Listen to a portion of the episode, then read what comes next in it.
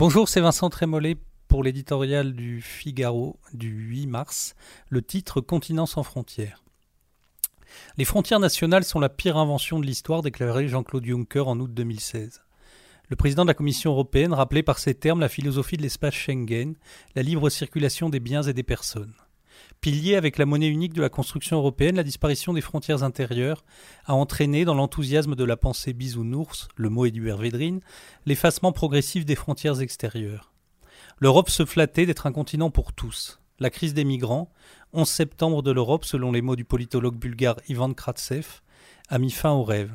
Un à un, les pays Allemagne, Autriche, Hongrie ont rétabli temporairement leurs frontières, et l'immigration bouleverse de Séville à Stockholm tous les équilibres politiques. Les accords, les procédures, les articles de traité sont autant de fictions face à l'urgence qu'impose le grand déménagement du monde. Mettre à plat Schengen, propose Emmanuel Macron, chiche, mais en faisant de la politique.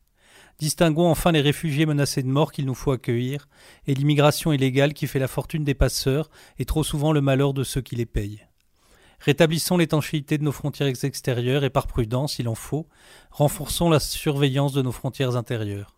Mettons à l'amende les pays qui profitent de notre aide et laissent partir leur jeunesse vers le mirage occidental. Jamais dans l'histoire une entité politique n'a survécu sans protéger ses confins.